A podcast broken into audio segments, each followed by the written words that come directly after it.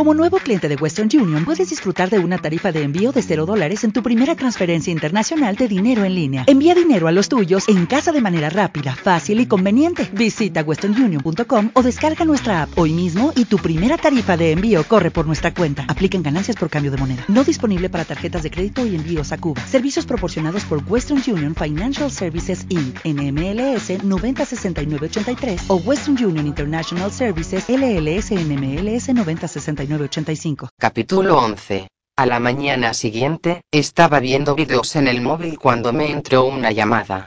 Hola. Dije. Hace Olmes. Soy yo. Soy Simón Morris. Creo que conoce a Davis Piquet. Espere un momento. Me puse los zapatos, pasé por delante de mi madre, que corregía exámenes en el salón, delante de la tele, y salí.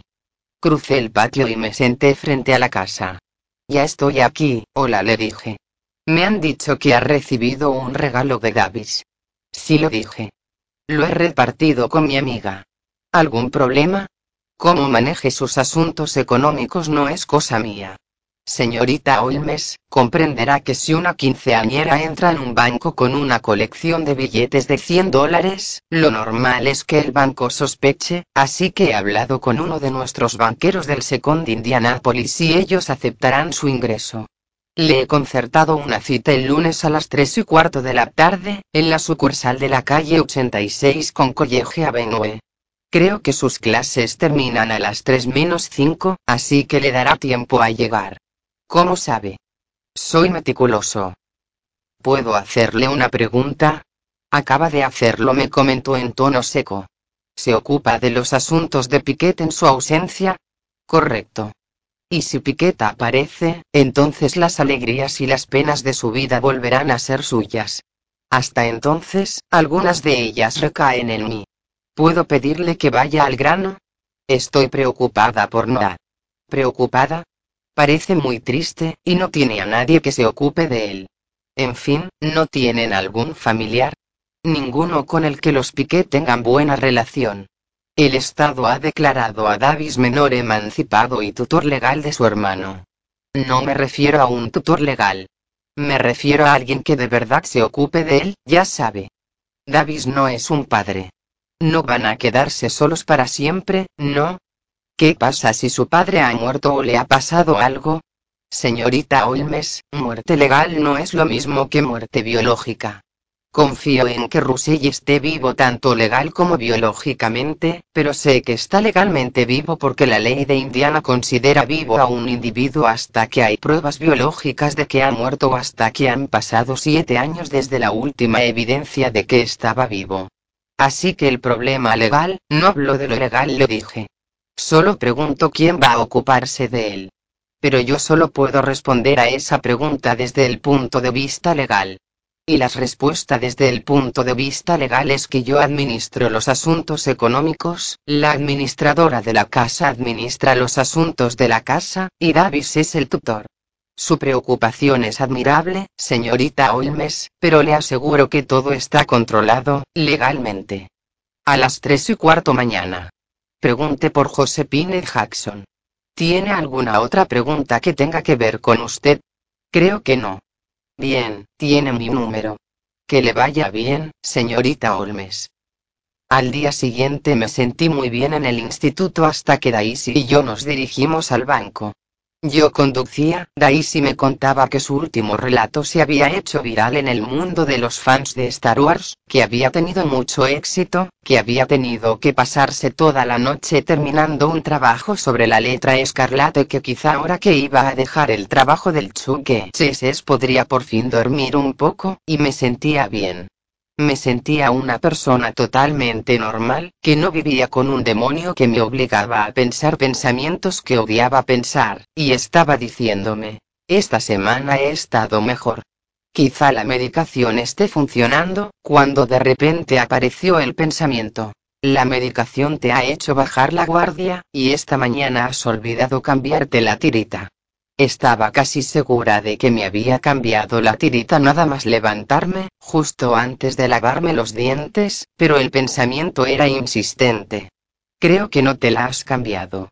Creo que es la tirita de ayer noche. Bueno, no es la tirita de ayer noche porque sin duda me la he cambiado antes de comer. ¿Seguro que te la has cambiado? Creo que sí. ¿Crees que sí? Estoy casi segura. Y la herida está abierta. Eso era cierto. Aún no se había formado costra. Y llevas la misma tirita desde hace, uff, probablemente 37 horas, dejando que la herida se pudra debajo de esa tirita caliente y húmeda. Miré la tirita. Parecía nueva. ¿No te la has cambiado? Punto. Creo que sí. ¿Estás segura? No, pero ya es un avance que no esté comprobándolo cada cinco minutos. Sí, un avance hacia la infección me la cambiaré en el banco. Seguramente ya es demasiado tarde. Punto es ridículo.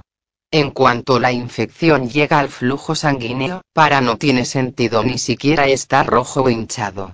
Sabes que no tiene nada que ver, para por favor me la cambiaré en el banco, sabes que tengo razón. Punto ¿He ido al baño antes de comer? Le pregunté a Daisy en voz baja. No lo sé, me contestó. Un, ¿has llegado después de nosotros? No. Pero no he comentado nada. No, no has dicho. Hola, compañeros, vengo del baño. Me debatí entre la necesidad de parar el coche y cambiarme la tirita, y la certeza de que Daisy creería que estaba loca.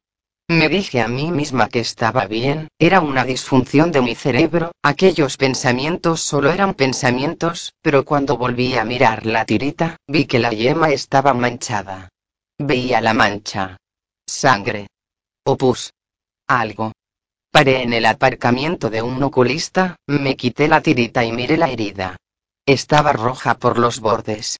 En la tirita había sangre seca. Como si hiciera tiempo que no me la hubiera cambiado. Olmesi, estoy segura de que fuiste al baño. Siempre vas al baño. Ya no importa. Está infectada, le dije. No, no está infectada. ¿Ves esto rojo? Señalé la piel inflamada a ambos lados de la herida. Es infección. Es un problema importante. Casi nunca dejo que me vean el dedo sin tirita, pero quería que Daisy lo entendiera. No era como las otras veces. No era una preocupación absurda, porque no era habitual que hubiera sangre seca, ni siquiera cuando el callo estaba rasgado. Eso quería decir que había llevado puesta la tirita demasiado tiempo. No era normal.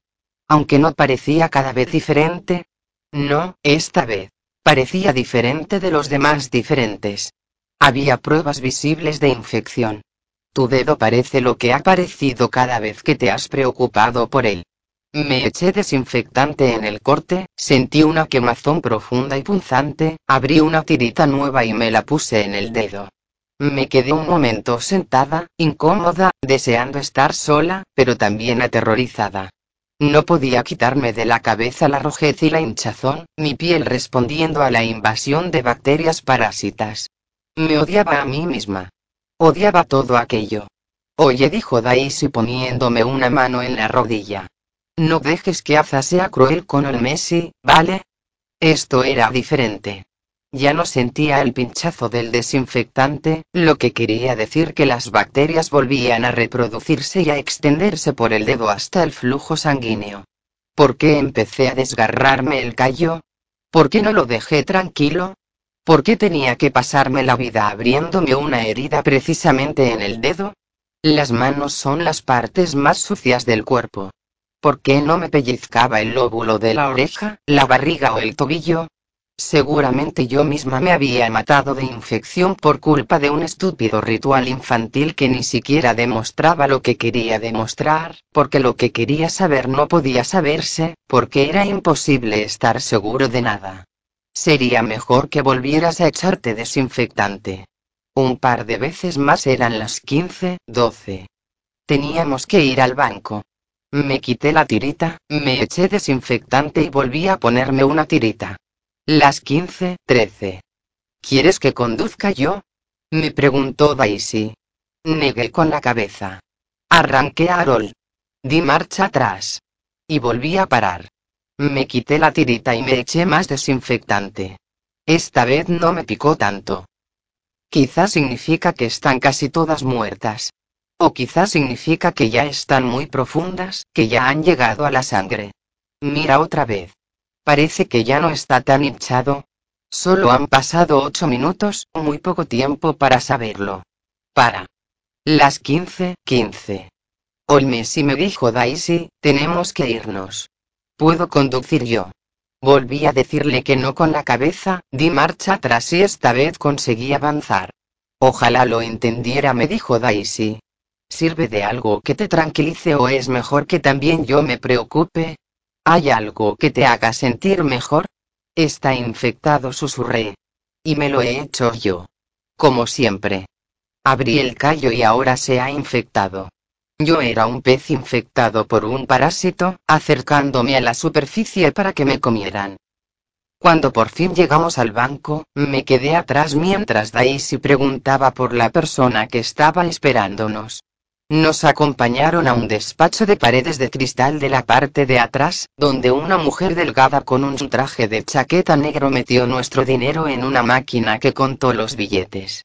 Rellenamos un montón de impresos y al momento tuvimos cada una nuestra cuenta nueva. Nos dijeron que las tarjetas de débito nos llegarían en una semana, máximo 10 días. La mujer nos dio cinco cheques por si necesitábamos dinero antes de que nos llegaran los talonarios, nos aconsejó que no hiciéramos grandes gastos durante al menos seis meses, mientras aprendéis a vivir con este dinero que os ha caído del cielo, empezó a hablar de dónde podríamos meter el dinero cuentas de ahorro para la universidad, fondos de inversión, bonos o acciones, y yo intentaba prestarle atención, pero el problema era que en realidad yo no estaba en el banco. Estaba dentro de mi cabeza, el torrente de pensamientos gritaba que había sellado mi destino por no haberme cambiado la tirita en un día entero, que era demasiado tarde, y ahora sentía el dedo caliente, me dolía, y sabes que es real cuando lo sientes físicamente, porque los sentidos no engañan. ¿O sí? Pensé ya está, y lo que estaba pasando era demasiado aterrador y amplio para nombrarlo con un sustantivo. De camino a casa de Daisy olvidaba todo el rato porque estaba parada en un semáforo, soltaba el freno de Harold, pero de repente miraba hacia arriba y lo veía, ah, vale. Está en rojo. Se habla mucho de las ventajas de la locura. La doctora Karen Singh me citó una vez a Edgar Allan Poe. La ciencia no nos ha enseñado aún si la locura es o no lo más sublime de la inteligencia. Supongo que intentaba que me sintiera mejor, pero creo que los trastornos mentales están enormemente sobrevalorados. En mi experiencia, que admito que es limitada, la locura no va acompañada de superpoderes. Estar mal mentalmente no te hace más inteligente que estar resfriado. Así que sé que debería haber sido una brillante detective o algo así, pero en realidad era una de las personas menos observadoras que he conocido nunca. De camino a casa de Daisy y luego a la mía, no fui consciente de absolutamente nada de lo que pasaba fuera de mí. Al llegar a casa fui al baño y examiné el corte. Parecía que no estaba tan hinchado. Quizá. Quizá en el baño no había suficiente luz para que lo viera bien. Me limpié el dedo con agua y jabón, me lo sequé, me eché desinfectante y volví a ponerme una tirita. Tomé mi medicación habitual, y a los pocos minutos también una pastillita alargada que me dijeron que me tomara cuando tuviera ataques de pánico.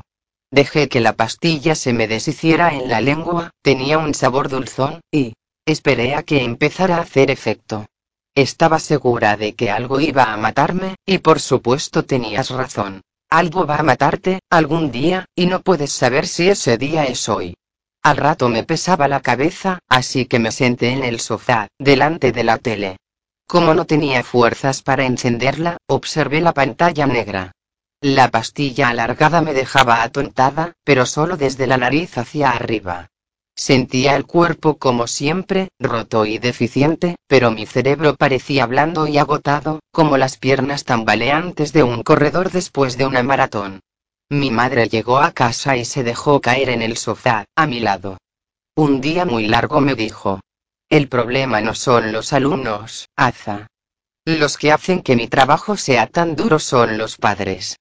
Lo siento, le dije. ¿Qué tal te ha ido a ti? Bien, le contesté. No tengo fiebre, ¿verdad? Mi madre me colocó la palma de la mano en la frente. Creo que no. ¿Te encuentras mal? Solo cansada, creo. Mi madre encendió la tele, y le dije que iba a tumbarme y a hacer los deberes. Leí un rato mi libro de texto de historia, pero mi conciencia parecía una cámara con el objetivo sucio, así que decidí mandar un mensaje a Davis. Yo. Hola. Él. Hola. Yo. ¿Cómo estás? Él. Bastante bien, ¿y tú? Yo. Bastante bien. Él. Sigamos con este incómodo silencio en persona. Yo. ¿Cuándo? Él. El jueves por la noche hay lluvia de estrellas. Puede estar bien si no hay muchas nubes. Yo. Genial. Nos vemos el jueves. Tengo que irme, ha llegado mi madre. En realidad había asomado la cabeza por la puerta. ¿Qué pasa? Le pregunté. ¿Quieres que hagamos la cena juntas? Tengo que estudiar. Entró y se sentó en mi cama. ¿Estás asustada? Me preguntó. Un poco. ¿De qué? No funciona así. La frase no tiene objeto. Simplemente estoy asustada. No sé qué decir, Aza. Veo el sufrimiento en tu cara y quiero arrancártelo. Odiaba hacerle daño. Odiaba hacerla sentir inútil. Lo odiaba. Mi madre me pasaba los dedos por el pelo. Todo va bien, me dijo. Todo va bien. Estoy aquí. No voy a marcharme. Sentí que me ponía un poco tensa mientras mi madre jugaba con mi pelo. Quizás solo necesitas dormir bien toda la noche, me dijo por fin. La misma mentira que yo le había dicho a Noah.